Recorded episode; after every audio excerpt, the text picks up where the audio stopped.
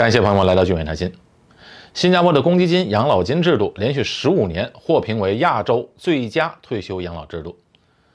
在全球四十七个国家和地区中排名第七，比去年二零二二年提升了两个名次。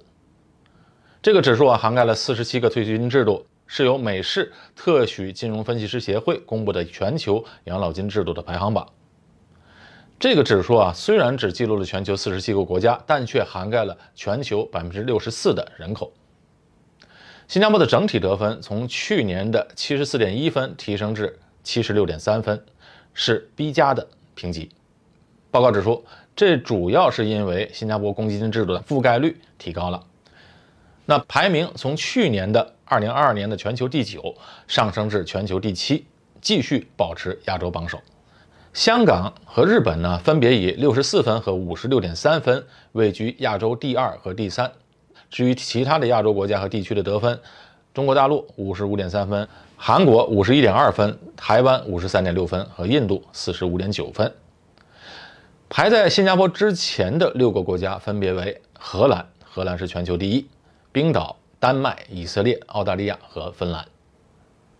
那么这个报告，很多人可能会问：新加坡这么小的地方，为什么它的养老金制度排名却这么靠前呢？那么这个报告是基于什么标准来评判的呢？好，判断各国养老金制度的优劣啊，它从三方面来进行评估的。第一是评估这个制度是否可持续；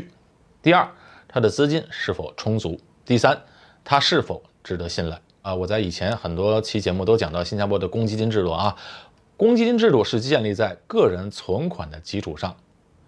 公积金的账号是个人独立的账号，每月个人的百分之二十的薪水加上雇主的百分之十七都会存到公积金账号当中，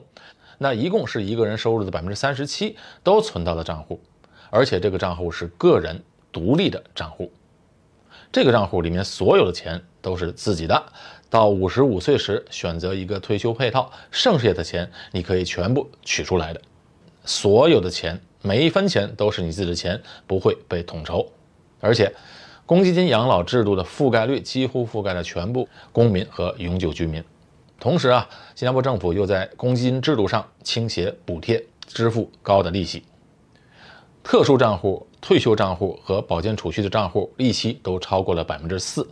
哎，你可不要小瞧这百分之四，在新加坡过去十五六年的时间，长期银行的定期存款一年期的利息也仅有百分之一点多，在这样低的利率水平下，百分之四啊是非常可观了。而且本金和利息政府全额担保，无风险。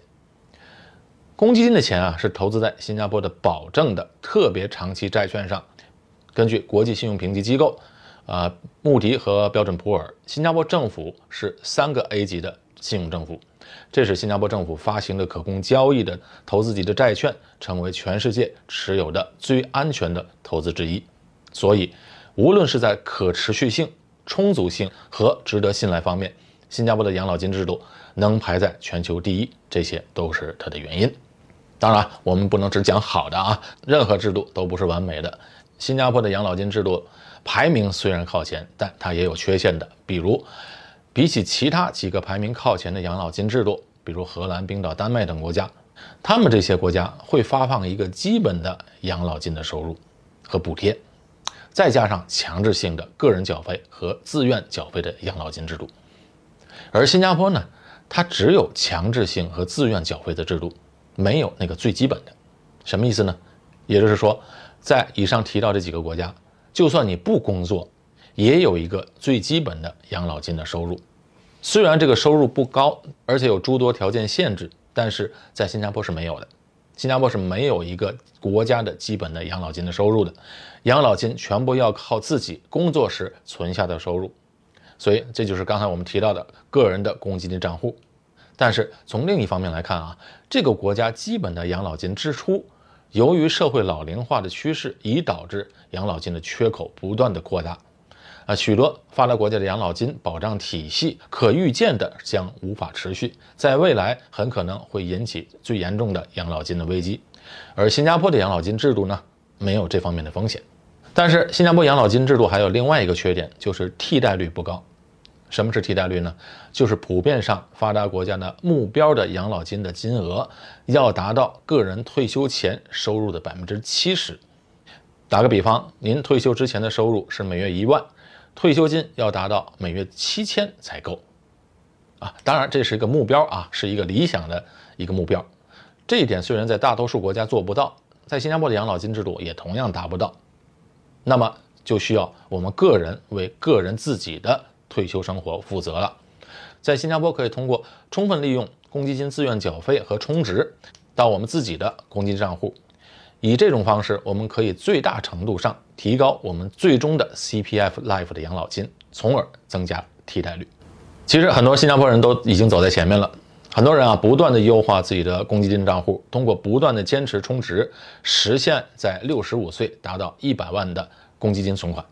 当然，还有人更努力，他们已经朝着六十五岁四百万的目标前进。所以啊，总会有这些先知先觉并且很有纪律性的人们走在前面的。好，还有另外一个方面，对于对投资有一定认识的人们。也可以通过用公积金存款适当的去投资，因为公积金钱放进去之后是一个超长期的一个准备，所以这个钱啊在里面可以适当的做一些投资，来提高公积金存款的收益率。再有就是对于新加坡未来的人均寿命肯定是越来越高，这里的老龄化会越来越严重。现在年轻人或者中年人啊退休时候所需要的退休金会更多，为什么呢？很显然嘛，因为预期寿命会变长了，所以提早做好退休金规划极为重要。退休金规划这个事儿是要长期的准备的，所以事到临头的时候肯定来不及。这就是为什么开始工作就应该开始规划了，因为越早规划就越容易。好，这期节目到这里结束，我是高俊伟，在新加坡，我们下期节目再见。